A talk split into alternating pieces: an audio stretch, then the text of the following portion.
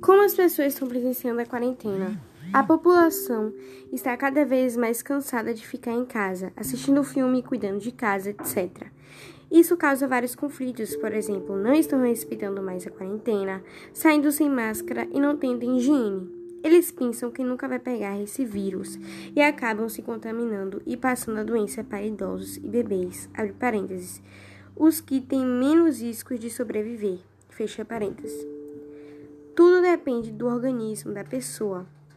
Agora, no mês de setembro, os casos de Covid-19 estão baixando, porém, mais pessoas não estão respeitando mais a quarentena.